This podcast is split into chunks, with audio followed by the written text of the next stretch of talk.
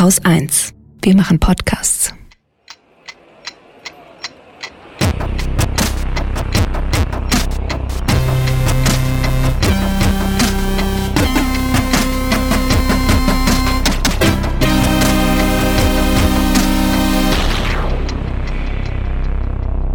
Willkommen zur Wochendämmerung vom 14. August 2020 mit Corona und Wirecard. Nein, die haben nichts miteinander zu tun. Ich wollte es nur zusammenfassen.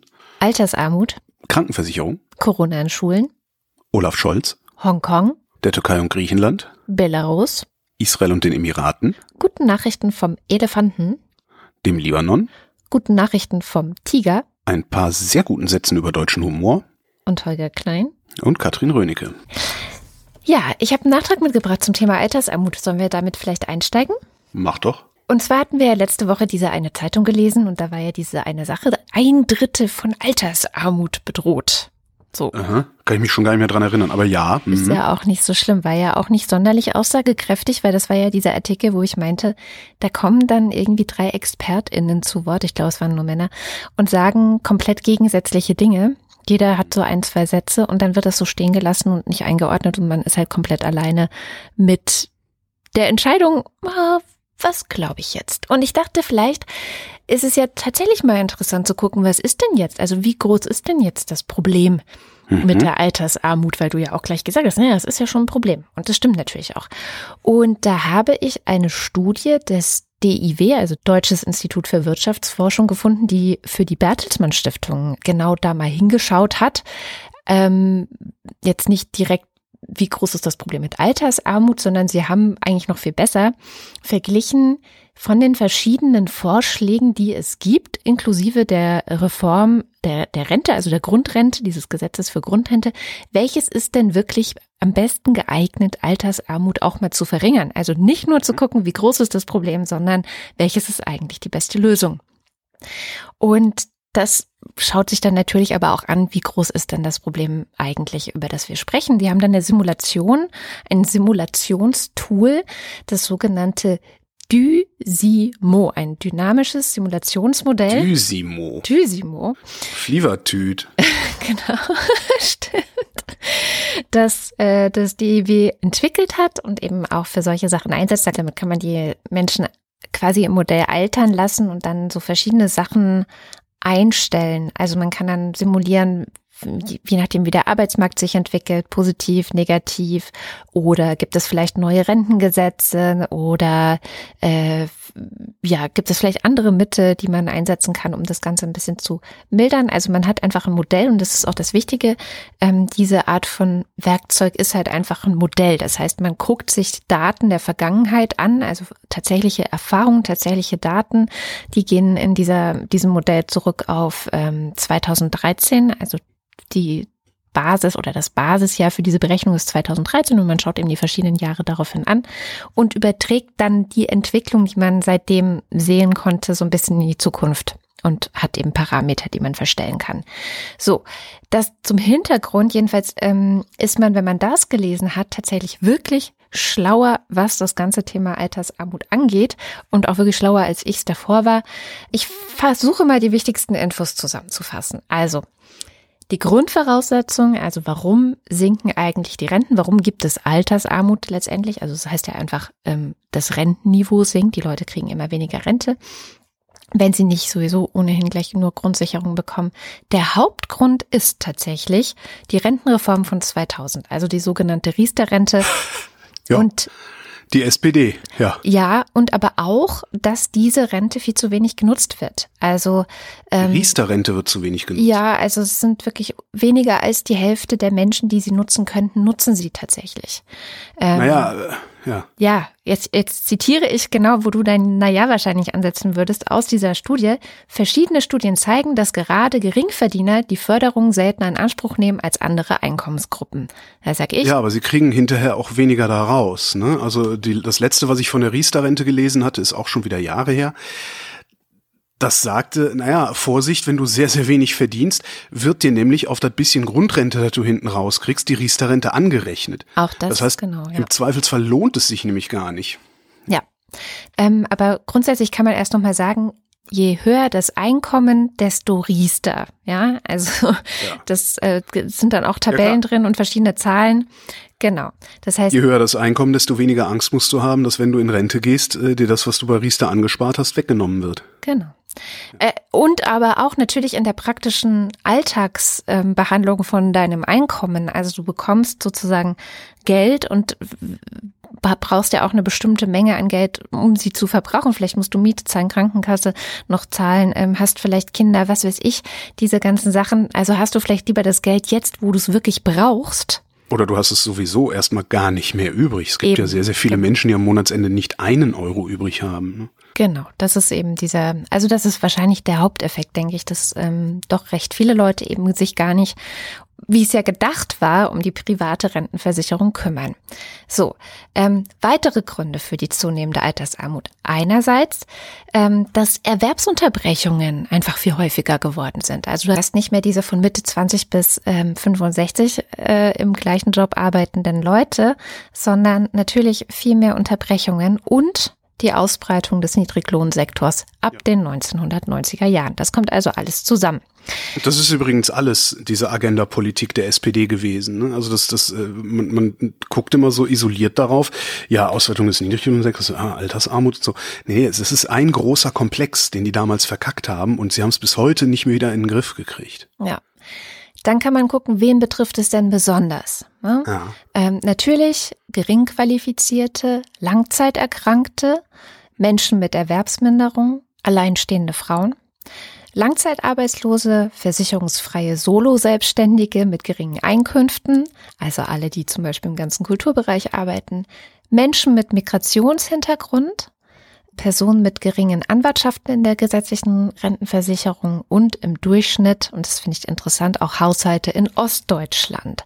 Also mhm. in Ostdeutschland zu leben, hat der Studie zufolge ein signifikant, also oder bringt ein signifikant höheres Armutsrisiko mit sich. Bei beiden Geschlechtern. Ja, ja, ja klar. Ich meine, da also, werden auch äh, signifikant niedrigere Gehälter gezahlt. Ja, aber es gibt eben auch eine Problematik, dass in den 90er Jahren sehr viele Menschen in Ostdeutschland einfach lange auch ohne Job waren. Und das schleppen die quasi noch immer mit sich. Mhm. Also das wird ihnen in der Rente nochmal äh, dann, ja, zum Nachteil äh, gereichen. Und das ist interessant, weil in Westdeutschland zum Beispiel gibt es einen viel größeren Unterschied zwischen den Geschlechtern. Also sind Frauen viel mehr betroffen von Altersarmut als Männer. In Ostdeutschland gibt es diesen Effekt so gar nicht so stark.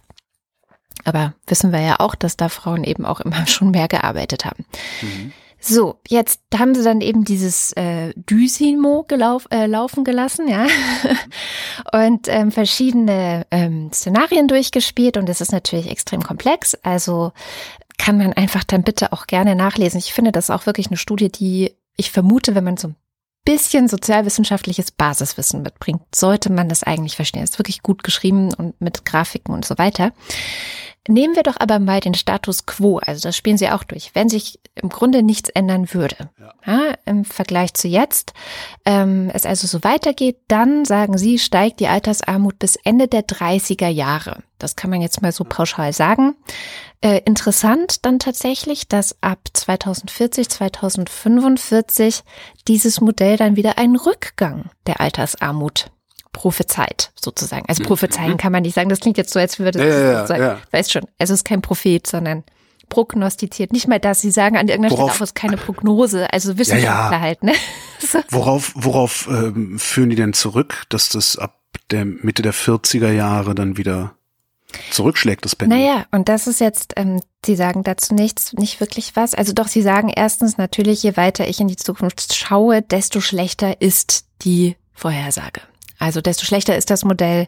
Ähm, es ist so ein bisschen wie beim Wetter. Ne? Ich kann ja, vielleicht ganz gut sagen, wie es Wetter morgen ist, aber wie es in zwei Wochen ist, da würde ich schon vor zurückschrecken, mich darauf festlegen zu wollen. Und genauso ist es hier. Also eigentlich müsste man sagen, dass die Zahlen ab 2040, 2045 kannst du eigentlich vergessen. So, wenn man mal ein bisschen ähm, ja, härter rangeht. Aber ich vermute, es liegt tatsächlich an diesem Ostding, also dass das die Nachwendefolgen noch sind. Also, dass sich die da genau zeigen, weil wenn du mal rechnest, ähm, wie alt äh, sind die Leute, die dann in Rente gehen, 2040 so in etwa, ne, dann sind das die, die in den Nullerjahren vielleicht angefangen haben zu arbeiten. Ja. Und ähm, das waren tatsächlich, also auch mit dieser Hartz-IV-Geschichte, dieser Niedriglohnsektor, der immer größer geworden ist und Ja, aber der bleibt ja dann gleich groß. Also das, ich verstehe das tatsächlich nicht. Also es ist ja jetzt nicht so, dass wir weniger Arme produzieren würden über die nächsten 20 Jahre, wenn es so weitergeht wie naja, jetzt. wir haben schon so ein paar Sachen wie den Mindestlohn eingeführt, ne? Okay, der Und- steigt irgendwann auch auf eine angemessene Höhe, ja. ja. Genau, also es gibt so ein paar Effekte, glaube ich, die sich da wahrscheinlich, also sie diskutieren das nicht weiter, weil sie eben auch sagen, naja, eigentlich ist die Aussagekraft ähm, bei diesen Zahlen. Aber ähm, ja, fand ich einfach ganz interessant. So. Und das Armutsrisiko an sich, jetzt mal zu zahlen, ist es jeder Dritte oder nicht, da sagen sie, dass im Moment das Armutsrisiko oder die Armutsrisikoquote bei 17 bis 18 Prozent etwa liegt. Ähm, und 2025 werden wir bereits 20 Prozent erreichen, also jeder Fünfte. Äh, Das steigt dann noch ein bisschen weiter bis auf eben Ende der 30er Jahre auf etwa 22 Prozent maximal. Und ja, vielleicht sinkt es dann wieder. Wir wissen es nicht. Aber Ich das warte ist ja die ganze Zeit darauf, dass du sagst, wie man dieses Problem lösen kann. Genau, was bringt was? Erstens, eine Versicherungspflicht für Selbstständige. Mhm. Wäre eine gute äh, Sache. Zweitens, tatsächlich würde diese Grundrente, von die ja jetzt auch verabschiedet wurde, das Risiko merklich reduzieren, auch wenn es ja nur für Leute gibt, die eine bestimmte Zahl an Jahren gearbeitet haben und ganz viele Leute durch das Raster durchfallen, aber es würde auf jeden Fall helfen. Hm? Nicht allen, aber schon mal sehr vielen. Und ganz wichtig, die Einführung eines Freibetrags. Also wenn du jetzt die gesetzliche Rentenversicherung bekommst und bist aber auch gleichzeitig auf Grundsicherung, dann wird ja die Rente angerechnet auf die Grundsicherung. Und da sagen sie, wenn man einfach nur sagen würde, wir erhöhen den Freibetrag oder, oder überhaupt, wir, wir führen einen Freibetrag zum Beispiel um 100 Euro ein. Also, dass Leute von dieser Rente 100 Euro behalten dürfen zusätzlich zur Grundsicherung, würde das schon massiv die Altersarmut reduzieren. Genau, das sind eigentlich die drei wichtigsten Mittel, wo sie sagen, das bringt wirklich was. Alle anderen, die sie durchgerechnet haben, habe ich jetzt nicht genannt, weil die nicht viel bringen. Ja, so viel zur Altersarmut. Wo du Ost und West sagst, Hm. ähm, es sind mehr Menschen ohne Krankenversicherung wieder in Deutschland. Das wird alle fünf Jahre erhoben. 2015 waren es noch knapp 80.000, jetzt sind es fast 150.000 die keine Krankenversicherung haben.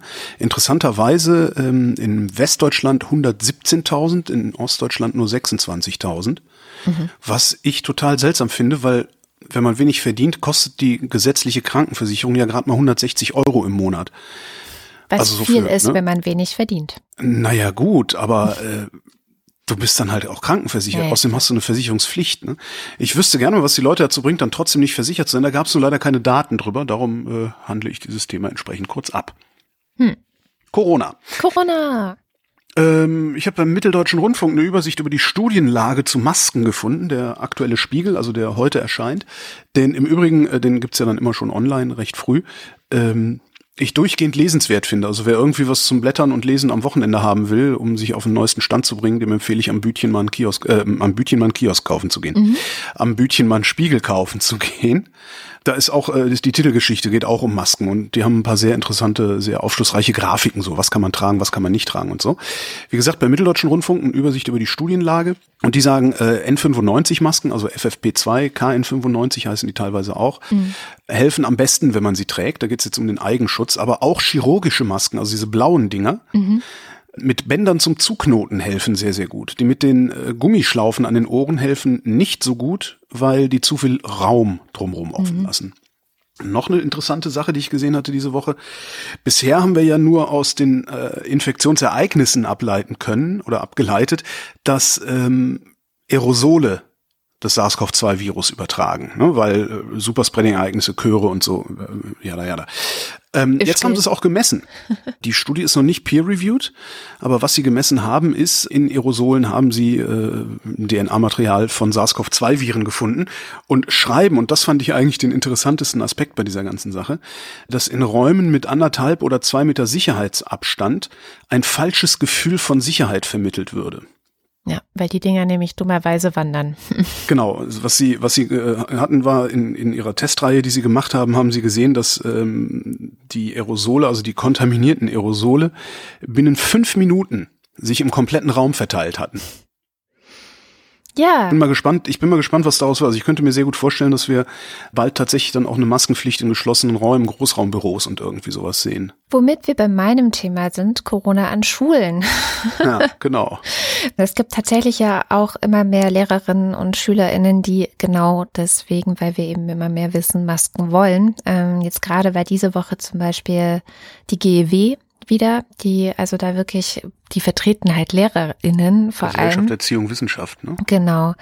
Ähm, die gesagt haben, naja, also äh, eigentlich so wie es in Nordrhein-Westfalen ja übrigens ist, also dass im Unterricht zumindest ab der fünften Klasse, also ab Kindern, die dann wahrscheinlich so zehn, elf, vielleicht maximal zwölf Jahre alt sind, dass in diesen Klassen die SchülerInnen alle Masken tragen müssen. Ähm, und das ist die eine Sache. Dann fand ich ganz interessant, dass alternativ zu diesem Maskending gab es einen Twitter-Thread, den hast du mir, glaube ich, geschickt, von jemandem, der mal die ganze die Zusammenhänge der Aerosole, also wann, wann finden sich besonders viel Aerosole mit eventuell Covid oder äh, SARS-CoV-2 in der Luft und wann ist es eigentlich eine sehr geringe Gefahr. Ähm, und zwar kann man das messen mit einem CO2-Messgerät. Also er erläutert mit ganz vielen Studien, die er da verlinkt, ähm, den Zusammenhang zwischen Aerosolverbreitung bei anderen Viren auch schon und ähm, dem CO2-Gehalt der Luft. Und man kann eben zeigen, dass wenn der CO2-Gehalt in der Luft, also man misst das in ppm, Parts per Million, wenn der sehr hoch ist, also zum Beispiel über 1000 Parts per Million, dann ist es eine größere Gefahr, sich mit Aerosolviren, ich weiß nicht, wie man das dann nennt, anzustecken, als wenn der eben niedrig ist, was gut erklärt, warum draußen die Ansteckungsgefahr niedrig ist, weil da hat man irgendwie 400 ppm CO2. Wenn so. überhaupt. Ne? Wenn überhaupt, genau. Ja, an einem normalen Tag in meinem Wohnzimmer habe ich immer so zwischen 450 und 500 höchstens. Ja. In deinem Wohnzimmer das ist ja sehr gut. In meinem Wohnzimmer, ja. Das ist sehr viel besser als an den meisten Schulen, weil in den meisten Schulen gibt es massive Probleme mit Lüften.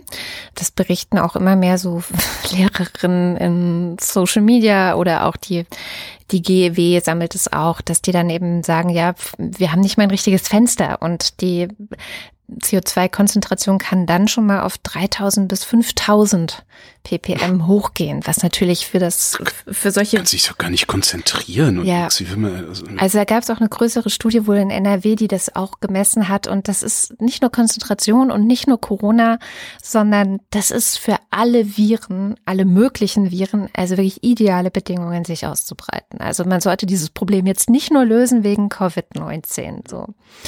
Naja, und was ich auch empfehle zum Thema Schulöffnungen ist The Daily. Das ist schon ein bisschen älter. Die hatten vor ein, zwei Wochen, glaube ich, mal so einen Blick auf die Welt geworfen. Also, also The Daily, der Podcast der New York Times, der tägliche. Was für Erfahrungen haben wir denn in anderen Ländern mit Schulöffnungen? Wann funktioniert das gut? Wann funktioniert das nicht so gut?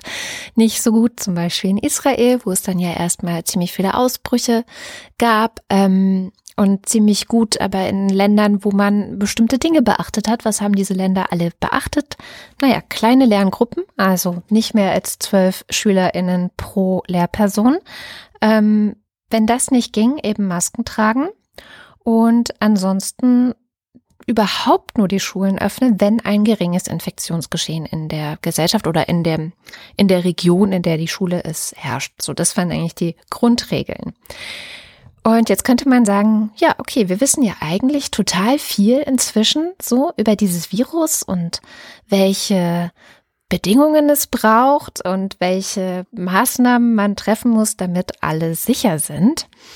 Ähm, nichtsdestotrotz hat diese Woche in Berlin und es ist auch geplant in anderen Ländern die Schule wieder geöffnet und die Kinder sitzen in den vollen Klassen. Das bedeutet in Berlin äh, an den Gymnasien bis zu 32 Schülerinnen und Schüler äh, zusammen in den Klassenräumen ohne Masken und ohne Abstand natürlich. Tja, was willst du auch machen? Ich meine, die Bildungsverwaltung und die Lehrerkollegien haben sich in die Sommerferien verabschiedet und überhaupt gar nichts äh, das glaube sich drum nicht. gekümmert. Ne? Tatsächlich Glaubst du nicht? Glaube ich nicht. so aus. Also die, äh, die Lehrerin meines einen Kindes hat gesagt, der Lockdown kann kommen, sie ist vorbereitet. So. Also sie hat sich eine Webseite angelegt, wo sie dann alle Sachen mit den Kindern teilt. Sie hat sich. Ja, aber es ähm, geht ja nicht darum, sich auf den Lockdown, auf den nächsten vorzubereiten, ja, sondern den weiß. zu verhindern. Ne? Ja, genau. Und das findet halt nicht statt. Und da gab es diese Woche eine interessante Diskussion bei Markus Lanz. Der hat ja manchmal ganz spannende Gäste. Gerade zum Thema Corona, muss ich sagen, ähm, betreibt er schon echt viel Aufklärung so indirekt. Mhm. Und da habe ich dir mal einen kurzen Einspieler mitgebracht. Ja, wir schaffen ja im Prinzip in den Klassenräumen eine Situation, von der wir eigentlich genau wissen, dass sie ähm, hauptverantwortlich für Übertragung sind. Wir haben einen geschlossenen Raum, der schlecht gelüftet werden kann. Mhm. Wir haben viele Menschen, in dem Fall Kinder, in einem Raum, die den Abstand nicht einhalten können und die keine Masken tragen. Damit sind wir im Prinzip, und dann wird natürlich im Unterricht nicht nur geschwiegen, sondern es wird gesprochen und gegebenenfalls auch mal was gesungen oder was auch immer. Haben wir eigentlich eine Situation, die wir eigentlich vermeiden müssen mhm. grundsätzlich. Und äh, dementsprechend ist das ähm, ja eine Art von Experiment, äh, was wir jetzt durchführen, weil all die Studien, die gemacht worden sind, sind in Zeiten von entweder Lockdown oder kurz mhm. danach in der mhm. Form von Notbetreuung mhm. gemacht worden. Die Daten jetzt eins zu eins auf die Situation im Vollbetrieb übertragen zu wollen, ist meiner Meinung nach eher gefährlich. Würden Sie empfehlen, Masken im Unterricht zu tragen? Also in der Situation, wo wir den Abstand nicht einhalten können, würde ich tatsächlich die Maske präferieren, mit all den Einschränkungen, die natürlich damit verbunden sind. Aber das ist rein aus der virologischen Sicht, wäre das eben äh, das Bessere. Genau, das ist ein Virologe gewesen, wie man wahrscheinlich schon gehört hat. Martin Stürmer heißt er, er ist an der Universität Frankfurt und der analysiert beruflich die Entwicklung des Corona-Infektionsgeschehens. Auch in dieser Sendung saß ein äh, zweiter Gast, und zwar Michael Müller der regierende Bürgermeister in Berlin. Mhm. Und dem hat dann relativ schnell im Anschluss an das, was der ähm, Virologe gesagt hat, Martin Stürmer, den hat der Lanz dann folgende Frage gestellt. Die Frage an Sie, Herr Müller, ist, ist das Virus in Berlin weniger ansteckend als in Nordrhein-Westfalen? Ich würde gerne noch eine, eine Sache ergänzen zu dem Thema Erfahrung sammeln. Es ist ja nicht so, dass wir jetzt nur mit den Kindern Erfahrung sammeln, sondern wir sammeln Erfahrung auch wieder mit der Wissenschaft und auch mit gezielten Teststrategien. Das gehört ja als Baustein mit mhm. dazu. Seit Wochen gibt es gezielte und zufällige Testungen an Kitas und Schulen, sowohl bei Kindern wie bei Lehrerinnen und Lehrern, um auch daraus zu lernen, Kern, was Sie angesprochen haben. Wie ist eigentlich diese Infektionstätigkeit? Wie entwickelt sich ein Infektionsherd? Wo müssen wir wann sehr schnell reagieren? Moment mal. Aha. Michael Müller macht Menschenversuche. Aha. Ja, ey, jetzt hast du mir meine Verschwörungstheorie weggenommen. Ach, Entschuldigung. ja, ich wollte dir nämlich eigentlich mal dein Spezialgebiet von Verschwörungstheorien wegnehmen. Ja. Das ist ja mal interessant. Im Grunde hat er gerade nichts anderes gesagt, als wir lassen es hier absichtlich drauf ankommen, mhm. um zu sehen, worauf es ankommt. Ja.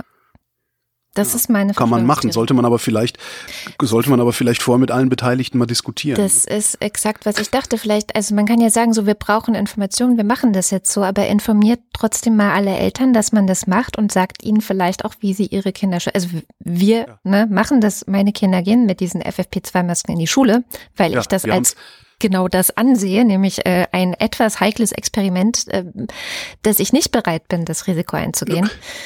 Aber weißt du, du, du kannst ja schön mit FFP2-Maske überall hingehen. Ich mache das ja auch. Ähm, wir können uns das aber auch leisten. So eine scheiß Maske kostet zwischen zwei und fünf Euro. Ne, und die hält vielleicht, wenn du Glück hast und also bevor das Bändchen abreißt, ähm, wie lange hat jetzt meine gehalten, als wir im Urlaub waren? Ich glaube fünf oder sechs Tage. Ne? Mhm. Ich glaube fünf Tage. Dann ist das Bändchen abgerissen, ja, habe ich die weggeworfen und eine neue raus aus der Packung geholt. Ich kann mir das leisten. Du kannst dir das leisten. Aber was ist mit den Leuten, die wir eben hatten, die am Monatsende keinen Euro übrig haben? Die haben, die haben mit Sicherheit keine Kohle, irgendwie ihre Kinder mit, mit, was weiß ich, äh, einem Stapel FFP2-Masken auszustatten und zu schützen. Die sind also, das, das heißt, es trifft schon wieder ja. die Schwächsten, ja, und diesmal die finanziell Schwächsten. Ja, deren Kinder sind dann am gefährdetsten, weil die, deren Eltern genug Kohle haben, sitzen da mit schönem Eigenschutz. Das ist doch auch scheiße, sowas. Das ist, äh, finde ich, also. Das muss man doch als Politiker auch bedenken. Also da muss man doch dann auch sagen, ja, und wenn Sie, ja, man muss es diskutieren und muss sagen, ja, wenn Sie da keinen Bock drauf haben, äh, setzen Sie Ihrem Kind eine FFP2 auf. Wenn Sie das, die sich nicht leisten können, hier haben Sie eine. Das wäre doch das Mindeste. Ja. Wahnsinn. Ähm, und damit wir jetzt nicht wieder als die Panikmacher hier in Sachen Corona dastehen, weil das, ähm, glaube ich, bei vielen oft so ankommt. Ich habe insgesamt eigentlich momentan kein schlechtes Gefühl so. Also ich habe das Gefühl, dass in den vergangenen Monaten ich als Einzelperson das Ganze gut verstanden habe und auch die Möglichkeiten hatte, mich auszurüsten. Ich habe das Wissen, ich habe das Wissen an alle weitergegeben, mit denen ich zusammenlebe. Und ich habe auch das Gefühl, dass alle, mit denen ich zu tun habe, verstehen, worum es geht. Und ich fühle mich in der aktuellen Situation sicher. So, ich habe keine Panik. Ja. Also so insgesamt bin ich okay. Darum geht es. Ja, ich, also ich, ich muss nächste Woche wieder ins Großraumbüro mhm. mit jede Menge Leute, von denen äh, eine nicht geringe Anzahl beispielsweise auch der festen Überzeugung ist, Homöopathie äh, wäre eine, eine wirksame äh, Medizin. Ähm, das ist tatsächlich was, was mich nervös macht. Ja. Mhm. Aber vielleicht also sind wir ja auch, es gibt noch eine Studie, auch die ganz interessant ist, dass die, wie diese Woche, die herausgefunden hat, dass die meisten Menschen die Risiken durch Covid-19 eher überschätzen. Ja, ja, darum haben wir so geringe Infektionszahlen. Ja, naja, nee, das Ding ist, also Sie meinten, dass damit sollte man nicht spielen. Also Sie schreiben auch ganz schön so, ja, man könnte ja sagen, gut, wenn man es überschätzt, das Risiko, dann verhält man sich vorsichtig und man kann ja eigentlich nichts falsch machen dann sozusagen. Genau. Also die, man könnte jetzt die sozusagen überschätzen, weiter anheizen. Aber, das finde ich einen guten Punkt, wenn man das Risiko überschätzt, und das haben, glaube ich, man könnte wahrscheinlich rückblickend sagen, die gesamte Gesellschaft hat das Risiko am Anfang der Pandemie erstmal überschätzt. Weiß ich Wir nicht. also guck nach, wenig. Guck, guck, guck, nach Brasilien, guck in die USA. Das sieht nicht so, also weißt du, äh, ne, ich weiß nicht, ob wir es überschätzt haben. Wir, oder sagen wir es so, wir wussten so wenig, dass wir ganz viele Dinge gemacht haben, so ein bisschen mit Kanonen auf Spatzen, weil wir so wenig wussten. Wir, wir mit, ne? Ja klar, das war ein Schrotschuss, ja, ja, klar. Genau. Nennen wir wissen nichts, so. wir versuchen alles. Ja, genau. genau. Also und die also Schweden haben halt gesagt, wir machen es komplett anders und äh, profitieren letztendlich äh, davon, dass alle um sie herum ähm, ja. diesen Schrotschuss abgesetzt haben. Das wird irgendwann, glaube ich, auch nochmal zu diskutieren sein. und, ähm, und der Effekt ist, wenn du sozusagen denkst, es ist ganz, ganz schlimm und dann feststellst, ah, es ist gar nicht so schlimm, dann ist das genau das Einfallstor für all die Verschwörungstheorien. Ja, klar. Und das ist gefährlich. So.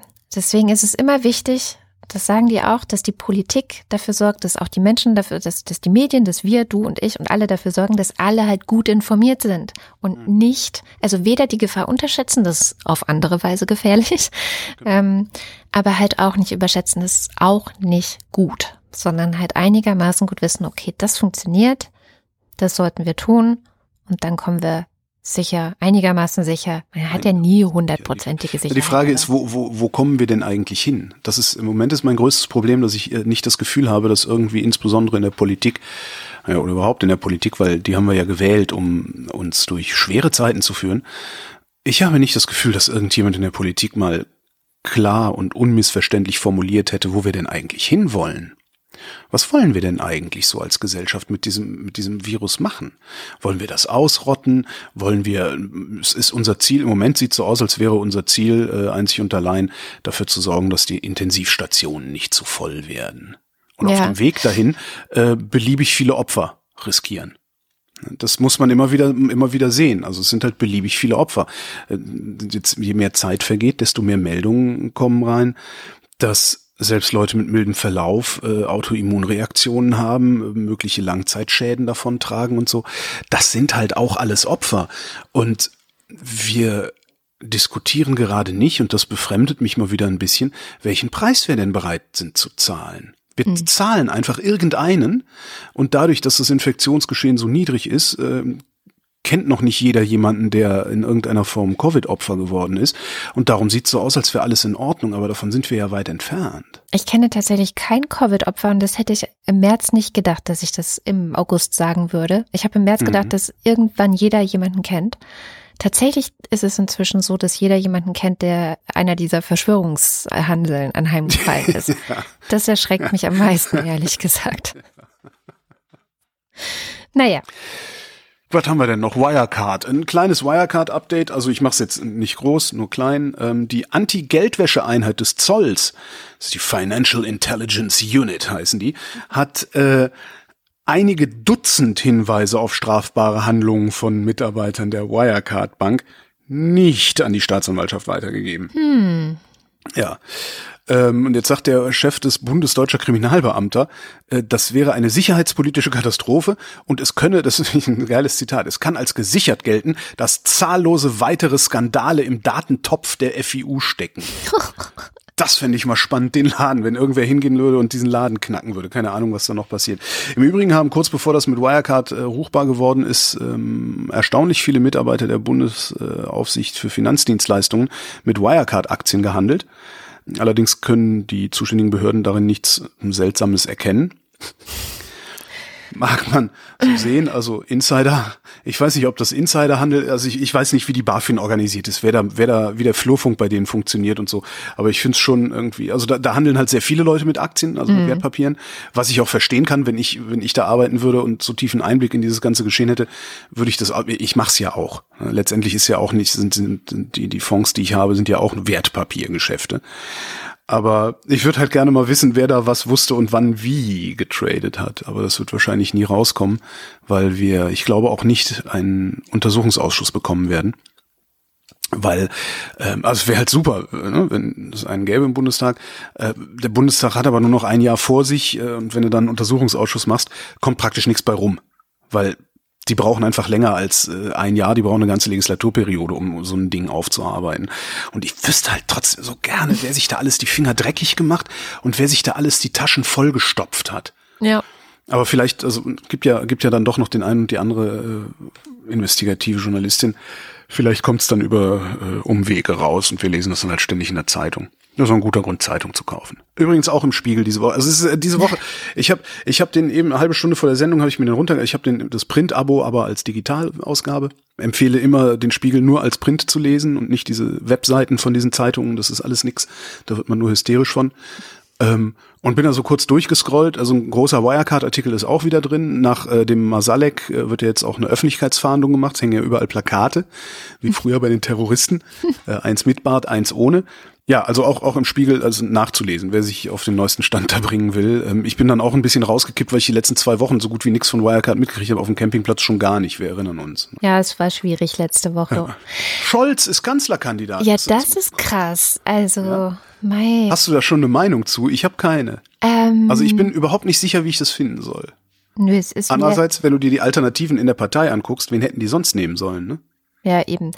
Das ist tatsächlich eine ne? sehr gute Frage. Ähm, der ist zu, der, tatsächlich, es ist ein fieses Argument, der ist zu jung. Der soll jetzt erstmal im Bundestag, ne? Da gab es ja auch eine große Debatte drum.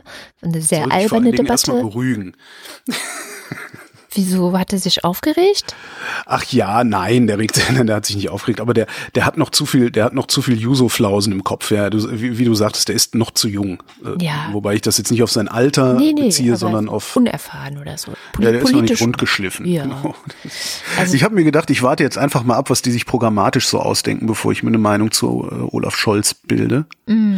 Also ich meine, äh, ich habe eine Meinung zu Olaf Scholz. Ne, wenn du die hören willst, rück ich so, damit jederzeit G20 raus. Bre ja. G20 Brechmittel ja. Cum-Ex. Ja, ja, klar, klar, klar, klar, klar. Also. Gleich, es gibt aber auch eine gute Gegenmeinung. Diese Gegenmeinung habe ich abgefragt in einer neuen Sendereihe, die äh, in meinem Medienimperium jetzt startet. Mhm. Ähm, die Sendereihe heißt Wirtschaftskunde. Äh, drei weiße Dudes machen einen ökonomischen Laber-Podcast. Das klingt ganz toll. Der eine weiße Dude bin ich. Ja, das heißt, ich bin weitestgehend ahnungslos. Die anderen beiden weißen Dudes sind Rüdiger Bachmann von der University of Notre Dame und Christian Bayer von der Uni Bonn, zwei Makroökonomen, mit denen ich äh, mich mindestens einmal im Monat hinsetzen und mal gucken will, was wir uns so zu erzählen haben, beziehungsweise die mir so zu erzählen. Also die beiden haben so ein bisschen das Problem, dass wenn die miteinander reden, driften die immer so ab in so eine akademisches Geschwurbel. Und dann, und dann haben die so mich gefragt, dann haben die mich, hey, hey. die haben mich gefragt, ob ich nicht Bock hätte, einfach mitzumachen, damit da vielleicht irgendwie mal auch mal jemand irgendwie die eine oder andere Frage stellt, von der die Hörerschaft dann auch was hat. Mhm. Das klingt ja. sinnvoll. Und die beiden habe ich halt auch gefragt nach Olaf Scholz. Jetzt ist äh, Christian ist ein, ein alter Seeheimer, also ein, ein, wie nennt man die, Sozialliberaler mhm. ähm, und findet das total gut. Und äh, Rudi sagt aber auch, das ist, wenn man sich Scholzens Performance jetzt in der Bundesregierung anguckt als Finanzminister, insbesondere in dieser Corona-Pandemie ähm, mit dem mit der Bazooka und dem Wumms, nicht? Mhm. Dann ist das nicht unbedingt der schlechteste Kandidat. Ich versuche die Sendung am Wochenende zu veröffentlichen. Aber Ihr es ist ja auch, ähm, ich habe nur gesehen, so wenn man von den Beliebtheitsskalen her guckt, ne, Politikerbeliebtheit, dann ist er ja immer auch mit ganz vorne. Oder ich glaube von der SPD der, der am meisten vorne ist. Und ich meine, worauf kommt es denn an bei Wahlen? Hm? Und er ist wie Merkel, ne? Das ist halt Ja. nicht so ein, der, der, so ein Hallodri, der irgendwie, also das ist halt schon, ähm, der, der, der strahlt eine gewisse Stabilität aus. Ja, ich gehe 20 Brechmittel cum ex, ähm, aber den Dreck haben alle anderen halt auch am Stecken irgendwo, ne? Naja, vielleicht Merkel nicht ganz so schlimm, weiß Ja, ich. Merkel Doch, nicht. obwohl. Doch, doch, oh, wie die damals George W. Bush in den Arsch gekrochen ist, das werde ich auch nicht so schnell Ja, vergessen. ne? genau. Als sie noch in der Opposition waren und unbedingt Krieg im Irak machen Ja. wollten und sowas. Ja. Was ist das? Ne? Also Ja. vielleicht, vielleicht muss man bei so Personen ähm, ein bisschen in die kürzere Vergangenheit. Ich weiß es nicht. Also wie gesagt, ich, ich, ich halte da noch, ich harre da noch aus und guck mal, was die so, was die so vorhaben, was da programmatisch Ja, passiert. ich meine, auf eine Art und Weise ist es halt auch jetzt interessant, ne? Weil es ist ja wirklich noch ein Jahr hin. Also wir haben erst im September 2021 diese Wahlen überhaupt. Ja. Und die SPD hat jetzt also noch sehr viel Zeit, ihren Kanzlerkandidaten zu irgendwie. demontieren. das war so eine. Womit wir wieder eine Verschwörungstheorie. Genau, das war so eine Verschwörungstheorie, die ich auch selber nicht, äh, die nicht von mir ist, sondern die habe ich auf Twitter gelesen. Ähm, Ja, das wird überall in den Kommentarspalten wird es genauso Ja, ja. diskutiert. Ja, dann können sie ihn verschleißen und können sagen, ja, was hätten wir machen sollen? Er hat sich, er, er wollte ja nicht. genau. Scholz-Zug. Aber ich, ich traue ihm auch zu, dass er eben nicht so einen komischen Zug macht oder das. Ich meine, äh, ich, ja, tatsächlich ist er der Einzige, dem man zutraut, dass er, ähm, wie nenne ich das denn? Der Vergleich mit Merkel war ganz gut, weil bei Merkel sagt man ja, das ist Teflon-Merkel. Ne? Also das war doch irgendwie so, so aus diesen Botschafter-Depeschen, Ja, glaube ich. so. verglichen mit einem Aal ist Frau Merkel ein Pelztier. Ähm, Nee, verglichen mit Frau mit Merkel Frau ist der Merkel ist der, ich wollte gerade sagen, einen Witz da war jetzt verkackt. irgendwas falsch rum. Da- Irgendwas stimmt hier nicht. Ähm, und ich, das ist tatsächlich eine Eigenschaft, die ich bei Olaf Scholz auch sehe, dass der so eine Teflon-Schicht hat. Und das Ja. braucht man für Ja. diesen Job. Das braucht Und was er man. hat, was er auch hat, ist ökonomischer Sachverstand. Und das Ja, kann das kann überhaupt ich nicht nicht schaden. beurteilen, ob er das wirklich hat. Oder nur seine Mitarbeiter. Na gut, das ist ja egal. Ne? Also, aber Ja. immerhin genug ökonomischen Sachverstand. Ich glaube, ich glaube, Rudi hat es gestern als ökonomische Einsicht bezeichnet. Mhm. Ja, weil du kannst halt äh, Mitarbeiter haben, die so toll sind, wie du willst. Äh, Also äh, wenn, wenn du irgendwelche Flausen im Kopf hast, äh, dann machst du, guck dir Donald Trump an. Nicht? Ja. Naja, wir werden sehen. Gucken wir doch mal ins Ausland, wenn es recht Oh, ist. dann, da, ja, äh, habe ich, warte mal, ja, Inland bin ich auch durch. Ja. Ähm, und zwar werfen wir jede Woche auch zusammen mit Sham Jaff, der Autorin des Newsletters What Happened Last Week, einen Blick über unseren eigenen westlich-europäischen Tellerrand. Und diese Woche gucken wir mal wieder nach Hongkong. Das ist ja so ein Dauerbrenner. Ähm, weil seit diesem sogenannten Sicherheitsgesetz, das die chinesische Regierung äh, vor, ich glaube, knapp zwei Monaten oder so in Hongkong erlassen hat, äh, wird ja die Rolle Hongkongs in dieser Welt, also als als Standort, vor allem als Finanzstandort und in, als Standort, mit dem andere Länder Beziehungen haben, komplett neu verhandelt. Also wir haben verschiedene Reaktionen. Da äh, haben, ich glaube, Australien vorgelegt, hat gesagt, wir, be äh, wir beenden unser Auslieferungsabkommen mit Hongkong. Jetzt haben Frankreich und Deutschland nachgezogen und das auch gemacht. Ähm, und es gibt jetzt halt, ja, viel, wie nenne ich das denn? Ähm, neu justieren. Ja, Aufruhr auch. Also äh, einerseits die anderen Länder versuchen eben die Beziehungen neu zu justieren, die sie zu, äh, zu Hongkong haben, versuchen auch zu gucken, wie können sie vielleicht noch Druck machen auf China. Und aber tatsächlich gibt es jetzt die ersten Antworten auch auf China, aus China, aus Hongkong, ähm, das jetzt auch gesagt hat, okay, Deutschland, Frankreich, dann beenden wir unsere Auslieferungsabkommen mit euch halt auch. Mhm. So ein bisschen kindergartenmäßig Kann der vielleicht. Masalek sich da äh, Ja, genau, sich da niederlassen. Und ähm, sie gehen aber weiterhin extrem hart auch gegen die, ja, nicht mal Protestierenden, sondern eigentlich gegen die Demokratiebewegung, die es dort gibt, vor. Und was da genau los ist und warum das wichtig ist, das erzählt uns die Scham. Unter diesem nationalen Sicherheitsgesetz sind jetzt in Hongkong mehrere bekannte AktivistInnen ähm, festgenommen worden. Das war jetzt schon vor zwei Wochen, war die letzte Eskalation. Da wurden einige junge Studentinnen unter diesem Gesetz festgenommen. Und ähm, das war sozusagen das erste Mal, dass mit einer Razzia nach konkreten Personen gefahndet wurde. Und jetzt sind eben zwei weitere wichtige KritikerInnen der chinesischen Regierung oder dieses Gesetzes eben festgenommen worden. Und das ist in der Hinsicht sehr, sehr wichtig, weil es eben zwei Personen sind, die unter den chinesischen Protestierenden beziehungsweise in der chinesischen ähm, Demokratiebewegung sehr bekannte Gesichter sind. Äh, es handelt sich um den Medienunternehmer Jimmy Lai äh, und um die Hongkonger Aktivistin Agnes Chow die ähm, dann eben im Fernsehen zu sehen, wie sie in Handschellen eben festgenommen werden. Das ist eben und war eben eine, eine neue Art von und eine weitere Eskalation dieses Spannungsverhältnisses momentan. Wer diese zwei Menschen sind, ja, für viele hierzulande, das sind zwei Namen, mit denen sie nicht so viel anfangen können, aber ähm, mal angefangen mit Agnes Chow. Sie gehört eben äh, neben zum Beispiel Joshua Wong. Ich glaube, das ist der Name, mit dem viele Menschen hierzulande was anfangen können. ist auch, glaube ich, einer der bekannteren Namen eben in der Demokratiebewegung dort. Aber Agnes Chow ist halt eben ja, würde ich mal sagen, so die, die, die weibliche Version von Joshua Wong. Sie gehört eben zu den prominentesten Aktivistinnen in Hongkong und schon vor diesem sogenannten Sicherheitsgesetz war sie auch schon ähm, wegen ihrer Beteiligung an den prodemokratischen Protesten, die ja monatelang ja auch angehalten haben, fast sogar ein Jahr lang angehalten haben, wurde sie ja schon angeklagt. Und der weitere Festgenommene ähm, ist eben der 71-jährige Jimmy Lai. Jimmy Lai gilt auch als einer der bekanntesten Aktivistinnen für Bürgerrechte, Freiheit und Demokratie in Hongkong. Ihn kennt man als diesen einflussreichen Medientycoon. Er ähm, hat nämlich 1995 die Apple Daily gegründet. Das ist äh, bis heute eigentlich so das wichtigste Sprachrohr des prodemokratischen Lagers in Hongkong. Die hat nämlich auch äh, letztes Jahr immer wieder sozusagen ihre LeserInnen dazu aufgefordert, an den regierungskritischen Protesten da teilzunehmen. Und er wurde jetzt auch festgenommen, inklusive seiner zwei Söhne, die Geschäftsführer ähm, von Apple Daily und noch vielen weiteren Menschen. Und ist alles auch noch total eben sehr, ja, sehr viel Medien. Äh, Trubel um diesen, um diesen, um diese zwei äh, Menschen, die da gerade festgenommen worden sind. Denn die chinesischen Staatsmedien, die bezeichneten auch äh, Lai im Fernsehen dann auch als Verräter und Strippenzieher hinter diesen ganzen äh, monatelangen Protesten. Also das ist gerade nicht, nicht so toll, was da passiert.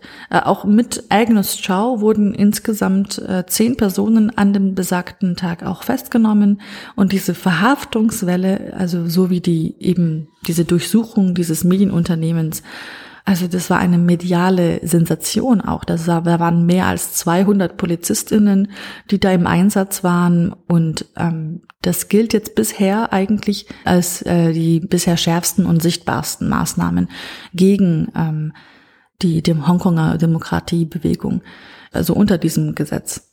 Und ähm, wie du auch schon gesagt hattest, also die, die Welt schaut gerade sehr, sehr besorgt zu, aber so viel macht sie auch nicht. Ne? Also muss ich jetzt erstmal aus meiner persönlichen Perspektive eher sagen. Also wenn man auch zum Beispiel viele Interviews mit ähm, Hongkonger Aktivisten äh, ja liest oder anschaut, die jetzt gerade zum Beispiel im westlichen Exil leben, ähm, die sagen dann auch immer wieder, ja, also ihr müsst viel, viel mehr machen. Klar, schön und gut, dass ihr da so verurteilt und viele Worte da fließen lässt und einige kleine so Sanktionen da verlässt, aber ihr müsst da viel, viel mehr agieren.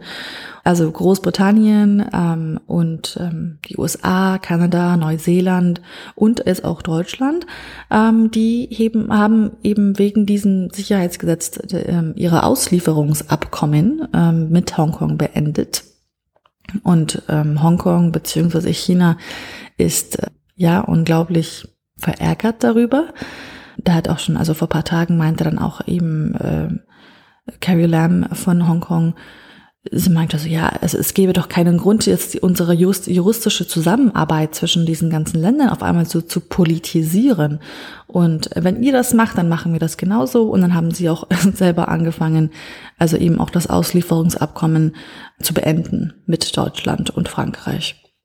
Bundesaußenminister Heiko Maas hatte dazu immer ähm, ganz, ganz klare Worte gefunden und eben hat den Schritt auch damit begründet, dass die Entscheidung der Hongkonger Regierung eben so viele Oppositionskandidaten für die Wahl zu disqualifizieren, eine Wahl, da, muss man auch noch sagen, die eigentlich hätte nächsten Monat stattfinden sollen, die jetzt aber um ein Jahr verschoben wurde.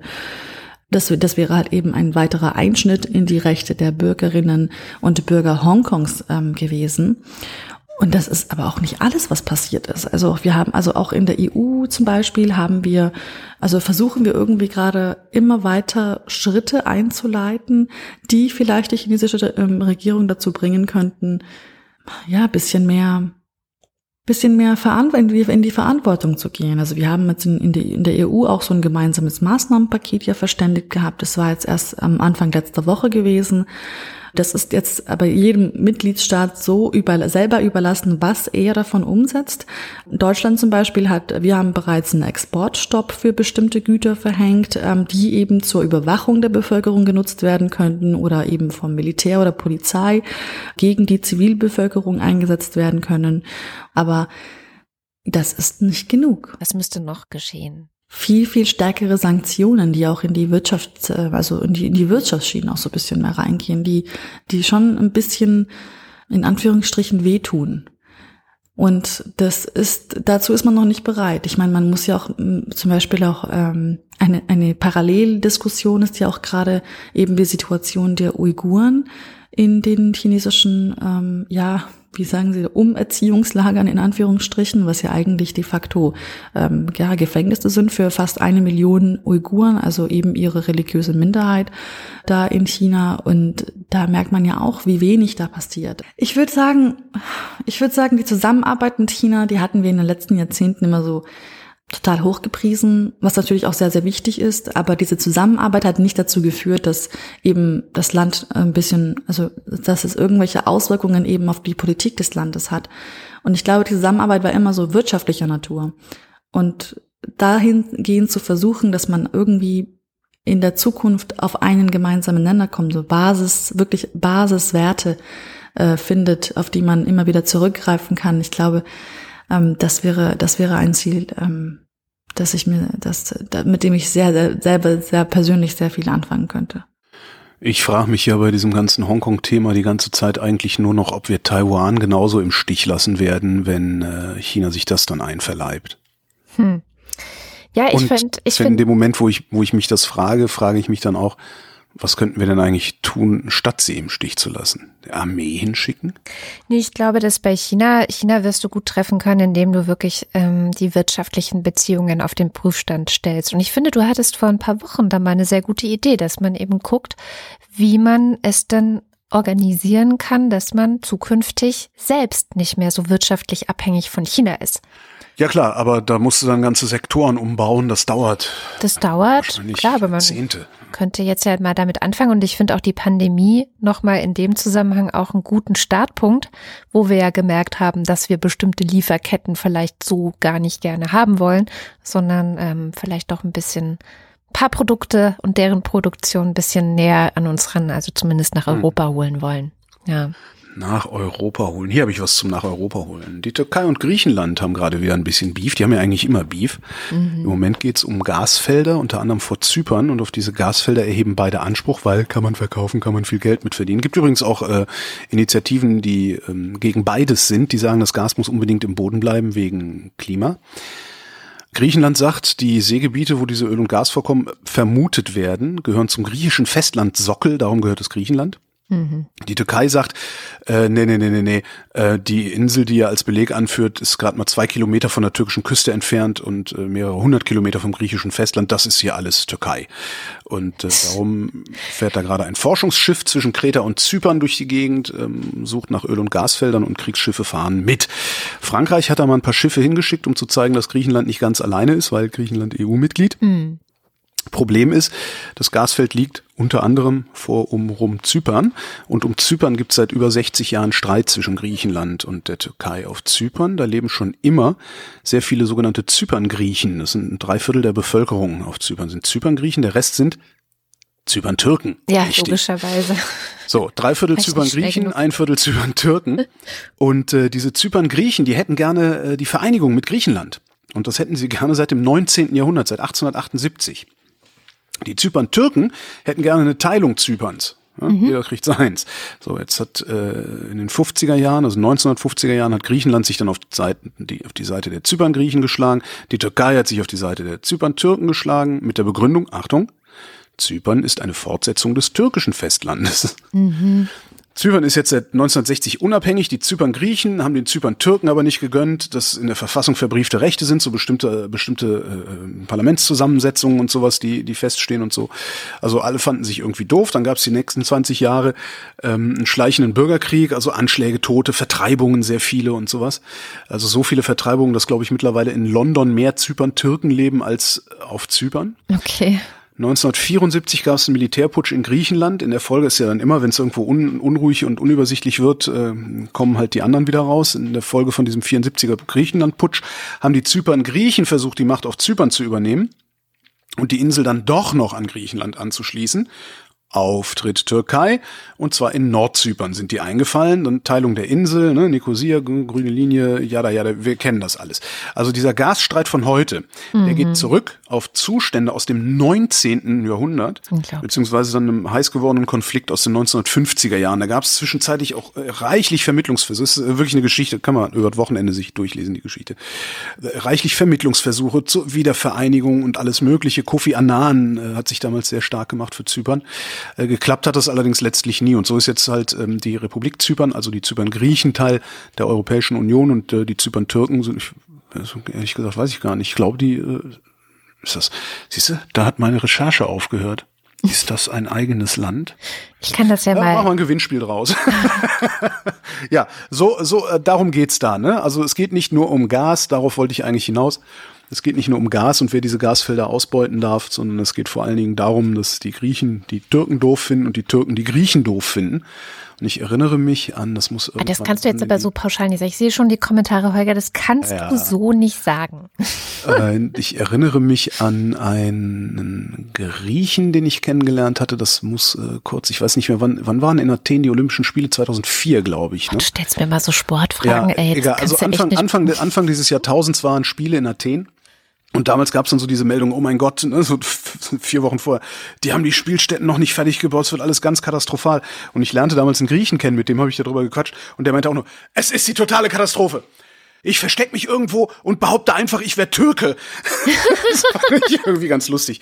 Also ist halt wahrscheinlich so ein bisschen wie zwischen Köln und Düsseldorf. Eigentlich mögen sich alle, aber irgendwelche Folkloristen ähm, ziehen das Ding immer wieder hoch. Und wenn diese Folkloristen dann halt Staaten lenken und Armeen befehligen, dann wird's immer ein bisschen hässlich.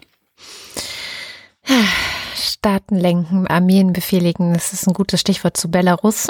Ähm, Da waren ja jetzt Wahlen am Wochenende, am Sonntag und wie erwartet waren das keine freien oder irgendwie demokratischen Wahlen. Also es gibt Berichte aus dem ganzen Land, die mehr als nahelegen, dass diese angeblichen 80 Prozent, mit denen der Amtsinhaber Präsident Lukaschenko angeblich gewählt worden sein soll, dass das so eine ganz typische ja, Fantasiezahl nach guter sozialistischer Tradition ist, würde ich sagen. Ähm, die Gegenkandidatin äh, Svetlana Tichanowskaja, die ja zusammen mit zwei anderen Frauen im Wahlkampf ähm, sehr präsent war und durchs Land gezogen sind, das hatte ich ja alles erzählt, die hat nach der Wahl wohl drei Stunden mit dem belarussischen Wahlkomitee verbracht, also das zur Regierung gehört, logischerweise. Äh, danach kam sie raus, ähm, hat dann in eine Kamera gesprochen, wo sie so eine Art Zettel verlesen hat. Ähm, Mitteilung ans Volk im Grunde, Lukaschenko hat gewonnen, bitte lehnt euch nicht dagegen auf. Und dann hat sie das Land verlassen. So. Das ist schon mal. Konnte man in, in den Fernsehbildern die Pistole sehen, die sie an den Kopf gehalten Nein, die hat? konnte man nicht Okay. sehen. Aber äh, alle, die sie kennen und die dann auch äh, interviewt wurden von westlichen KorrespondentInnen, sagen, das hat sie nicht freiwillig gesagt. Und es gibt dann noch so ein anderes Video, das hat sie auf dem Blog ihres inhaftierten Mannes veröffentlicht. Ne? Also ihr Mann sitzt ja im Gefängnis dafür, dass er ähm, Blogger war oder regierungskritischer Blogger war. Und da sagt sie dann, dass sie dachte, dass diese Kampagne mit den beiden Frauen sie gestählt und ihr ganz viel Kraft gegeben hätte und dass sie das, egal was kommt, aushalten könnte. Aber, und ich zitiere jetzt aus der Zeit, aber ich bin wohl die schwache Frau geblieben, die ich von Anfang an war. Und sie sagt dann eben, dass ihre Kinder ihr das Wichtigste im Leben sind und dann ist auf einmal Schluss. So. Und das ist sozusagen das Ende von ihr, aber natürlich nicht das Ende der Proteste. Also tatsächlich gibt es jetzt seit Montag massive Proteste im ganzen mhm. Land. Ähm, die Leute gehen wirklich überall auf die Straße. Es wurde ein Generalstreik erst dazu aufgerufen, dann angekündigt. Und ähm, es gab wohl auch einen Generalstreik, also zumindest kommen aus den verschiedensten belarussischen Quellen über die sozialen Medien ähm, Bilder von Unternehmen und Firmen, die wirklich streiken. Es ist jetzt. Da gab's, da gab's ein so ein Video, ich weiß gar nicht mehr, wo das war. Es war in irgendeiner Firma, wo, wo auch mit, äh, Betriebsversammlung war und irgendjemand fragt, wer hat äh, Lukaschenko gewählt und alle Chefs heben die Hand und es waren nur so fünf oder sowas. Und wer hat äh, Dingens gewählt? Tichanowskaja. Äh, Tichanowskaja gewählt und irgendwie gefühlt 350 Arbeiter heben die Hand. Das war ja. ein sehr, sehr witziges Bild. Ja. Genau. Und ähm, ja, ich kann nur sagen, die Informationslage ist noch eher dünn. Was ist ja, auf jeden Fall. Also es gibt dann auch verschiedene Berichte, zum Beispiel bei decoder.org schildert ein Journalist, der direkt am Montag, also am 10. August, bei diesen Protesten festgenommen wurde, was er da und auch die anderen Gefangenen, die mit ihm festgenommen wurden, also es sind Tausende, Menschen festgenommen wurden. Es sind auch inzwischen wieder irgendwie Tausende freigelassen worden, denen man das Versprechen abgerungen hat, nicht weiter zu protestieren. Ähm, wo ich ja mal gespannt bin, würde ich mich ja nicht drauf einlassen, aber gut. Und der halt schildert, was für krasse Polizeigewalt da einfach auch an der Tagesordnung ist. Also das ist richtig blutig, das ist richtig schlimm. Die versuchen es schon mit aller Gewalt niederzustrecken. Aber es gibt auch viele Beobachter, die sagen, na ja, also dieser Generalstreik zum Beispiel und auch wie viele Menschen auf die Straße gehen. Und also es ist so, es ist auf der Kippe. Und im Moment schwer abzusehen, was passieren wird. Ähm, ich habe ein Interview vereinbart. Ich hoffe auch, dass es klappt mit einer Osteuropa-Korrespondentin, gerade auch Expertin zu Belarus. Ähm, das findet nächste Woche statt. Und das würde ich dann einfach nächste Woche in die Sendung mal mitbringen. Mal gucken. Ja, vielleicht ist bis dahin auch ein bisschen mehr Klarheit. Ja, ich hoffe es. Das ist auch gerade recht schwierig. Ich hoffe es, genau. Der Libanon. Ähm, Im Libanon, wir erinnern uns, im Hafen von Beirut sind äh, zwei, fast drei Tonnen, nee, äh, drei, Entschuldigung, 3000 Tonnen mhm. Ammoniumnitrat, höchst sehr wahrscheinlich Ammoniumnitrat hochgegangen. Äh, Ermittlungen dauern an. Und ähm, jetzt hat der libanesische Ministerpräsident den Rücktritt der gesamten Regierung erklärt. Ähm, und in einer Fernsehansprache äh, gesagt, dass die weit verbreitete Korruption, sie ist größer als der Libanon, hat er gesagt, dass diese weit verbreitete Korruption für die gewaltige Detonation mitverantwortlich sei. Hm? Was ja schon mal nicht schlecht ist. Jetzt äh, haben die äh, das Problem, dass sie eine neue Regierung finden müssen, also einen neuen Ministerpräsidenten finden müssen. Und das kann schwierig werden und vor allen Dingen sehr, sehr lange dauern. Das Problem ist, ähm, hat mal letztes Jahr habe ich da irgendwie mal ein, ein Kurzreferat drüber gehalten hier in der Sendung. Im Libanon äh, regiert die Hisbollah mit. Mhm. Das ist äh, ja, eigentlich eine bewaffnete Miliz, die auch bewaffnet kämpft, die vom Iran im Wesentlichen äh, finanziert und unterstützt wird, ähm, die aber gleichzeitig auch eine politische Partei ist. Vergangenes Jahr hatten wir das ähm, thematisiert, weil in der Bundesrepublik die Miliz eine Terrororganisation ist, die Partei das aber nicht war und die Bundesregierung irgendwann gesagt hat, so, wir verbieten jetzt die gesamte Hisbollah, nicht nur die, den bewaffneten Arm sozusagen. Mhm. Das heißt, dieser, diese, diese Miliz hat also einen politischen Arm und dieser politische Arm ist sehr, sehr mächtig im libanesischen Parlament, an denen kannst du nicht vorbei regieren. Ähm, das heißt, du kannst am Iran nicht vorbei regieren. Also da wird man auch nochmal gucken müssen, was da passiert. Ähm, Demonstrationen hast du auf der Straße, soweit die Leute überhaupt noch laufen können, weil die Versorgungslage im Libanon ist extrem schlecht. Und wer da äh, demonstriert, äh, der fordert halt äh, viel weitergehende Reformen. Aber was daraus wird, bin ich dann auch mal gespannt. Im Moment ist es klingt zynisch, aber im Moment ist es irgendwie sehr spannend im Ausland. Also da, da entwickeln sich wieder Sachen, die, die noch nicht so richtig feststehen. Ich finde das aus nachrichtlicher Sicht wirklich ganz spannend. Ja, wahrscheinlich und, durch diese Covid-Pause, die man quasi hatte, wo man irgendwie das Gefühl hat, ja, es gibt nur noch dieses genau. eine Thema. Ja, ja. Ja, Und wo wir beim Iran sind, Der Iran ist ja da unten in der Region eigentlich so der Hauptfeind von allen. Ähm, und äh, normalerweise ist ja so, dass die Feinde meiner Feinde meine Freunde sind. Und weil die Feinde meiner Feinde meine Freunde sind, äh, haben sich Israel und die Vereinigten Arabischen Emirate darauf geeinigt, diplomatische Beziehungen aufzunehmen, und zwar volle diplomatische Beziehungen. Das kannst du nur machen, wenn du das andere Land auch anerkennst. Das heißt, die Vereinigten Arabischen Emirate erkennen dann Israel an, wenn diese Beziehungen aufgenommen werden. Mhm. Ähm, Israel hat gesagt, okay, wenn ihr das macht, dann verzichten wir auf ähm, die Ansprüche im Westjordanland. Und das finde ich sehr, sehr spannend. Und ich frage mich oder wüsste gerne mal, und ich werde es wahrscheinlich nie rausfinden, außer ich lebe lang genug und irgendwann hat ein Historiker ein entsprechendes Buch geschrieben. Ich wüsste gerne mal, ob dieses Westjordanland, äh, wo in den letzten Monaten so viel Heizefights drum gemacht worden ist, von Anfang an ein Pokerchip für Netanyahu gewesen ist. Hm. Weil Ne, mhm. diese, diese Verhandlungen zwischen den Emiraten und Israel, das, das, die haben ja nicht letzte Woche erst angefangen, sondern die laufen ja, ja dann auch schon. Das, sowas läuft ja länger. Und ich frage mich wirklich, ob Netanyahu einfach nur das Maul übers Westjordanland aufgerissen hat, um jetzt sagen zu können, na gut, ich ziehe mich zurück, guck mal, was ich für ein friedlicher Typ bin. Wundern würde es mich nicht. Hm. Ja, das werden wir echt erst im Nachhinein wissen. Und das wird auch noch so weitergehen. Also die Kommentatoren durch alle Blätter sagen, ähm, das war jetzt nicht der Schluss, sondern ähm, es werden noch mehr äh, arabische muslimische Länder mit Israel diplomatische Beziehungen mhm. aufnehmen und anerkennen, dass Israel da ist und da auch bleiben wird. Das ist und ja schon das gut. Ja. Auch muss ja, wenn du sie anerkennst. Ne? Ja. Und auch das äh, wird dann nochmal spannend werden, weil dadurch die Palästinenser natürlich immer weiter in die Defensive gedrängt werden. Ja, aber. Wenn um drumrum alle Länder sagen, nee, Israel ist da, was wollen wir machen? Und dann müsste man nochmal abwarten, wie der Iran sich zu der ganzen Sache verhält. Mhm. Genau, also ich finde es gut, dass es eben diesen Druck auf den Iran gibt dadurch. Ich finde es aber auch gut, dass es ähm, auch Druck auf Israel gibt. Ne? Also weil ein Grund, warum Benjamin Netanyahu der Präsident von Israel ist, immer noch ist, nach so vielen Wahlen. ähm, so vielen Skandalen. Und Skandalen noch dazu. Also äh, ist es ja schon einer der Hauptgründe, dass die Israelis einfach Sicherheit wollen. Na klar. Und wenn jetzt das wäre das einzelne, äh, ein einfaches Mittel, wenn jetzt die arabischen Länder drumherum einfach sagen würden, ist okay, Mhm. Ihr kriegt Sicherheit. Dann möchte ich mal sehen, was der noch für ein Argument hat.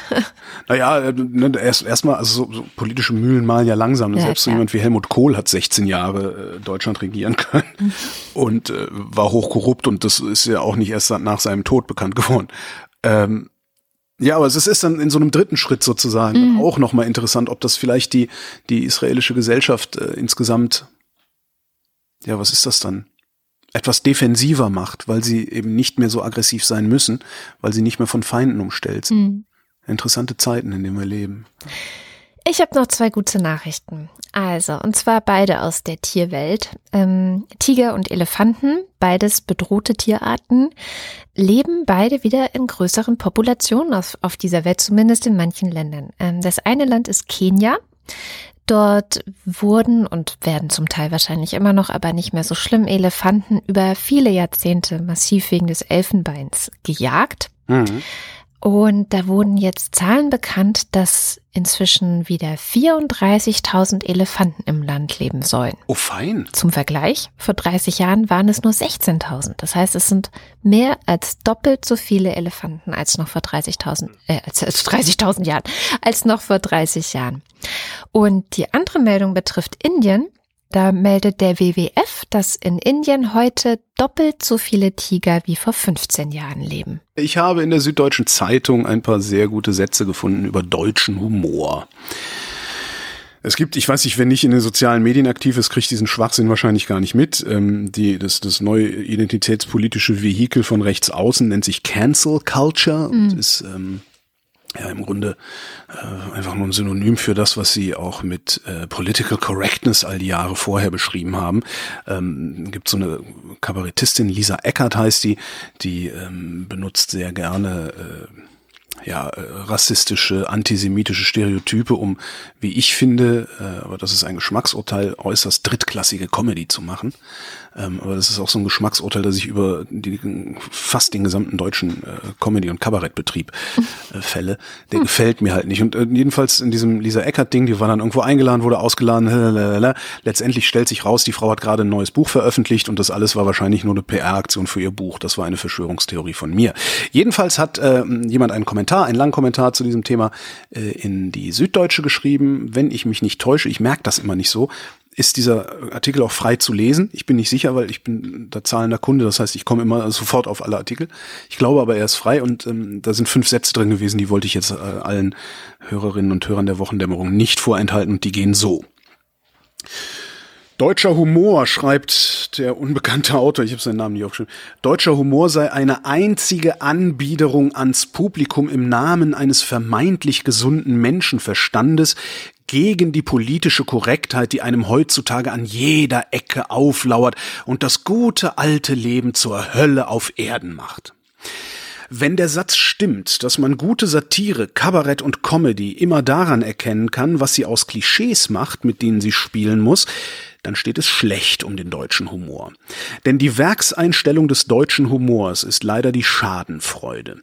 Gelacht wird vor allem aus zwei Gründen. Wenn ein vermeintlicher Fehler vorliegt und es nicht der eigene ist. Der deutsche Comedian, die deutsche Comedienne verbünden sich, von den üblichen zarten Proforma-Frotzeleien abgesehen, mit dem anwesenden Publikum gegen abwesende Dritte, um diese dann genüsslich zu deklassieren. Mhm. Sehr schön. Das ist, ja, das ist, finde ich, genau die Bestandsaufnahme deutschen Ja. Humors, seit ich deutschen Humor wahrnehme. Und ab und zu gibt's dann mal so kleine Ausreißer, aber die sind winzig. Ach, das finde ich nicht, aber das ist wahrscheinlich auch, weil ich mir sehr gute Filter zugelegt habe und sehr schnell einfach Dinge abschalte, wo ich denke, ach. Ich habe doch noch eine Kleinigkeit und zwar die Petition 113349, die ich alle, die hier Da zuhören, rufe ich gleich mal an. 1133 49. genau bitten würde zu zeichnen. Es geht um Folgendes. Text der Petition. Mit der Petition wird die Durchführung einer Studie zum Racial Profiling bei den Polizeibehörden des Bundes und der Bundesländer gefordert. Begründung. Durch die Black Lives Matter Bewegung ist auch in Deutschland erneut die Debatte entfacht, ob Racial Profiling stattfindet. Das Innenministerium hat die ursprünglich angedachte Studie auf Empfehlung des ECRI, Europäische Kommission gegen Rassismus und Intoleranz, abgelehnt. Es wird argumentiert, dass Racial Profiling rechtswidrig ist, was aber nicht bedeutet, dass es nicht trotzdem stattfindet. Eine aufschlussreiche Studie ermöglicht eine auf Fakten, nicht Meinungen basierte Grundlage, um festzustellen, ob Handlungsbedarf besteht. Dann einfach klicken, Petition mitzeichnen und los geht's. Es sind noch sechs Tage Zeit, also bis 20.08. Ja, Ich weiß gar nicht, wozu man überhaupt so eine Studie braucht. Es gibt Racial Profiling, da gibt's doch überhaupt nichts das dran. ist Zu wie, ist so, lauft doch einfach nur mal jeder, jeder, der glaubt, das gäb's nicht, lauf mal mit einem Türken, einem Araber oder einem Schwarzen einen Tag lang durch die Stadt. Ja. Dann weißt du, dass es Racial Profiling gibt und zwar auch bei den Polizeien. Ich weiß überhaupt nicht, wie man, wie man da anderer, zu, einer- zu einer anderen Ansicht gelangen kann. Ver Verstehe ich wirklich nicht. Es geht wahrscheinlich eben um den Also Ja, Umfang und was könnte Ja, ich wollte nur ein bisschen tun Umfang. Und, äh, genau. Naja, mit diesem seltenen, wirklich politisch-aktivistischen Aufruf mache ich nicht oft, aber an der Stelle habe ich gedacht, ey Leute, das mache ich jetzt mal.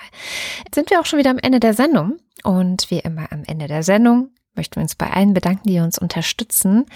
Wenn auch ihr uns unterstützen wollt, dann schaut mal vorbei auf wochendämmerung.de. Da findet ihr die verschiedenen Wege, wie ihr das tun könnt. Zum Beispiel per Dauerauftrag. Da kommt das meiste von dem Geld von uns an. Ich habe heute gelernt, dass nicht alles davon bei uns ankommt, weil die Bank für jeden, für jeden Geldeingang auch ein bisschen Geld davon abzieht. Was hast du denn für eine scheiß Bank? Ja, es ist eine sehr ökologische Bank. Ähm, Aha, wir, guter Grund. ja, Super Grund. Wir nehmen dir ein bisschen Geld, aber das ist gut für die Umwelt. Aber es ist auf jeden Fall nicht so viel wie bei den anderen Dienstleistern, zum Beispiel äh, Steady. Trotzdem ist es natürlich cool, wenn ihr uns auf Steady unterstützt. Vor allem bekommt ihr dann auch einen werbefreien Feed. Und auf Steady unterstützen uns die Ultras und der Fanclub so sehr, dass wir am Ende jeder Sendung ihre Namen vorlesen. Dins eins. Na endlich, ich konnte es selbst auch kaum noch aushalten. Weshalb ich es erst nun ändern kann, ist mir einfach zu peinlich. Nicht einfach, nur ich. Beverly, bitte übermitteln Sie Agentin Hacke Petra, wie vorzüglich der Kirschkuchen hier war. Alexander Bonsack, Marc Bremer, Hans Damhorst, Oliver Delpi, Jan Denecke, Mathis Derjung. Vorsitzender der Polizeigewerkschaft Schieß mich tot. Die Vertragsstaaten treffen alle geeigneten Maßnahmen, um sicherzustellen, dass das Kind vor allen Formen der Diskriminierung oder Bestrafung wegen des Status, der Tätigkeiten, der Meinungsäußerung oder Weltanschauung seiner Eltern, seines Vormunds oder seiner Familienangehörigen geschützt wird. Markus Dietz, Roger Eberling, Christopher Etzel, Andreas Freund, Erik Fröhlich. Katharina Höhl, ich bin deine Nemesis. Is, is, is. Caro Janasch, Matthias Johansen, J. Kästner, Moss the Techie, Rolf Lühring, Dominik Neise, Phanonyme Nutzerinnen, NPMI, NWO Safe. Robert Nieholm, Nu, sagen Chris und Moni. Michael Salz, Gucken, ob Little Bobby Tables hier noch irgendwann auftaucht. Jörg Schickis schaut in der Liste nach unten und da steht Anita Schroven. Roman Schlauer. Ja, hallo, ich wollte nur noch mal auf die übermäßige Hügeligkeit Tübingens hinweisen. Danke, Joachim Urlast, Jens Viehweg, Lars von Hof-Hunold, Bernd W. Müller, Wing Commander Lord Flashards Hausmusik. We sing Happy Birthday to you and may all your dreams come true. This is your birthday song, celebrating all night long. DJ Bobo. Tja, kein Wunder, dass wir das beide wahrscheinlich nicht können. Ja, aber dafür haben wir jetzt beide so ein vollkommen Ich elendes nichts. Boing, Nein. Boing, Boing, uns, Nein. uns, uns im Kopf nicht. Hatte ich bis eben nicht. Justus Wilhelm. Psst. Ähm, während ich es leider nicht geschafft habe, eine Sprachnachricht aufzunehmen, wünsche ich euch doch alles Gute zum Geburtstag. Vielen Dank. Und damit sind wir beim Fanclub. Strömpe, Buchser, Luttefisk, Leckert, Leckert, Birkeboller. Das war dänisch. Strömpe, Strömpe, Buchser, Luttefisk. ist eigentlich ein ganz cooler Name so. Und sie heißen Luttefisk, Strömpe, Buchser, Luttefisk. Apple Knicker Jazz. Das Nerdbaby und Schrödingers Zähnchen. André. Nico Abela. Alice fand es auch nicht so außerordentlich, dass sie das Kaninchen sagen hört, oh weh, oh weh, ich werde zu spät kommen. Als sie es später wieder überlegte, fiel ihr ein, dass sie sich darüber hätte wundern sollen. Doch zur Zeit kam es ihr alles ganz natürlich vor. Commander Wedge Antilles. Anja und Jan aus Bielefeld. Stolz und nichts als Stolz. Der Topf voll Eisen will mit einer silbernen Zange gern aus der Glut gehoben sein, um selbst ein Topf von Silber sich zu dünken. Pah. Johanna Bächle. Johannes Bauermann. Florian Beisel. Sebastian Blechschmidt. Simone Blechschmidt. Ich wittere, naja. Andreas Bockisch. Markus Boslett. Klaus Breyer. Club Mate, auch bekannt als Bronte. Daniel Bruckhaus. Mike Bültmann. Der Muller von Bullabü. Muli Banji. Clemens Langhans und Christoph Henninger. Christoph Henninger und Clemens Langhans. Gian Andrea Konzett. Tag 15 meines vierwöchigen Urlaubs. In der ersten Woche hatte ich vier verschiedene deutsche Städte besucht. Danach hatte ich einen kulturellen Overload und Sonnenbrand. Diese Woche dann entspannen, im Schwarzwald wandern und so. Miriam und David. Die rote Tür, ich streiche sie ab heute schwarz, denn alles, was so rosa-rot war, ist jetzt schwarz. Die nächste Person macht ein Upgrade zu den Ultras und zwar Dirk de Pohl. 8 von 13 war der Schuh des Manitou. Da kann ich mich nicht mehr dran erinnern. Habe ich aber auch nicht gesehen. Ich, ist Ich auch ein. Problem mit dem deutschen Humor, diese Mhm. äh, Comedy-Truppe. Dies hier ist ein Ex-Papagei. Tja, dann muss ich ihn wohl ersetzen. Hm, Parrot Sketch, ne? Ich weiß es nicht. Aber ich bin ja auch nicht die, die das alles immer lösen muss. Ich bin raus, weil ich eh schlecht bin mit Filmzitaten. Obelix Gallia, die Spinnen, die Briten, Zitat aus Asterix bei den Briten. Derzeit leider viel zu passend. Das hätte ich sogar erkannt. Der habe ich echt oft gesehen. Andreas Dietzel gesehen. Ja. Das liest man. Ja, okay. Ich, wenn hier jemand der Kulturbanause, Banause, ich kann es nicht mal aussprechen. Ja, siehst du? Und jetzt Dann bin machst ich du hier das. so, so Elina Terror. Ma- machst du so einen Terror. Ich will hier Abzugshaube verkaufen, sie machen so einen Terror. Elina Eickstedt. Markus und Julia Englert hören euch jede Woche gern zu. Stefan F. Claude Fankhauser, Matthias Flader. Oliver Förster, Olli Frank. Wolfgang Fröhlich, Homeoffice geht nur mit gefesselten und geknebelten Kindern. Helge Georg, Die Muxi Girls. Ricardo Gatter, Simon Hägler. Callcenter Agent Handle with Care. Jan Heck. Keine allergischen Allergologen mehr. Okay, dann wird jetzt die Schwierigkeitsstufe erhöht. Wisi hisi, sie hisi, hisisä heißt so viel wie die Wasserfee zischte im Aufzug. Adrian Hönig. Ich wüsste ja viel eher mal gerne, was die Wasserfee im Aufzug zu suchen hatte. Hilfe, ich bin in einer Podcast-Fabrik gefangen. Guten Tag, ich bin von der Volkszählung. Ich mache hier eine Volkszählung. Was war Der Deutsche in der Schweiz. Andreas Jasper. Philipp Kaden. Captain Käffchen, auf alten Fotos sieht man immer jünger aus. Haltet die Ohren steif, sonst rutscht die Maske runter. Kamala Harris wird als Vizepräsidentin nominiert. Von beiden. Das, nee. Arne Kamola. Alexander Klink. Hm, Muss Oliver- man dabei gewesen. Ja, man muss es gelesen Bei haben. beiden dabei gewesen. Mhm. Oliver Kraus. Markus Krause. Stefan Krause. Magali Kreuzfeld. Thomas und Corina. Oliver Krüger. Oliver Kohlfink. Sebastian Lenk. Familie Liebenau. Detmar Liesen. Nico Linder. Florian Link. Jogi Löw. Sabine Lorenz. Ines und Mike Lüders. René Ludwig. Macho und Mäuschen. Martin Meschke. Robert Meyer. Simone Minifeuer grüßt euch herzlich aus Hamburg. Schön, dass es euch gibt. Johannes Möller. Lordium Mondkind. Die Mulle. Johannes Müller. Da, na. Paula Nachname muss ausgefüllt sein. Jennifer Niepel. Geld ist nicht so wie andere Ware, ist ein verflucht und zaubrisch Wesen. Wer seine Hand ausreckt danach, nimmt an der Seele Schaden und Schmach, davon er nimmer wird genesen. Des Satans Fangnetz in der Welt hat keinen anderen Namen als Geld. Thorsten W. Noll. Olli P., Boris Perner. Nora Hoffmann und Peter Schmäler, Josef Porter. Thilo Ramke, Marc Rieberg, vielen Dank für eure tolle Zusammenarbeit. Schön, dass es euch gibt. Wilhelm Reich, Christian Rohleder. Sandra Rohner, Pia Römer. Anna Roth, Sven Rudloff. Ruth Rutz, Jürgen Schäfer. Christian Schmidt, Der Schommi. Lisa Linde Schröder, Theresa Sievert. Oles Gambrax, Birgit Zubich. Jens Sommerfeld, Tschechische Regisseure schätzen schöne chinesische Schüsselchen sowie tadschikische Streichholzschächtelchen. Marie Stahn, Christian Steffen. Michael Sümerek, Frau Rönecke bestellte The Sheiks Six Sheeps Thick. Moritz Timm, Ines und Tina. Vera und Benny. Johann und Eli. Er hat keine Termine und leicht ein Sitzen. Prost. Martin Unterlechner. Jan van Winkenreue, Andrea Vogel. Yannick Völker, Elegia von Huxarien. Stefan Wald. Andreas Waschk. Who controls the British crown? Who keeps the metric system down? We do, we do. Who leaves Atlantis off the maps? Who keeps the Martians under wraps? We do. Who robs cavefish of their sight? Who rigs every Oscar night? We do, we do. Die Zeit für große Veränderung ist jetzt. Wenn nicht wir, wann dann? Things will get better when workers of the world unite. Where did you come from? Where did you go? Where did you come from? Eye Joe. Tobias Wirth. Stefan Wolf. Bonduell ist das famose Zartgemüse in der Hose. Das Rezept für den Hapsflip gibt es im DDR-Fernsehen von 83. Haushalt allerlei praktisch serviert. Zum Beispiel bei YouTube. Uwe Zieling. Der, der fälschlicherweise annahm, die 4000-Folge gemacht zu haben. Hilke und Nils gratulieren Ilka und Mark herzlich zur Geburt von Tom Bendix. Simon Ziebert. Kauft ihr mal Klopapier, ich hab Kaffee und Kuchen. Vielen herzlichen Dank. Ja, vielen Dank, ich spare auf einen Bus. Und das war die Wochendämmerung vom 14. August 2020. Wir danken für die Aufmerksamkeit. Tschüss.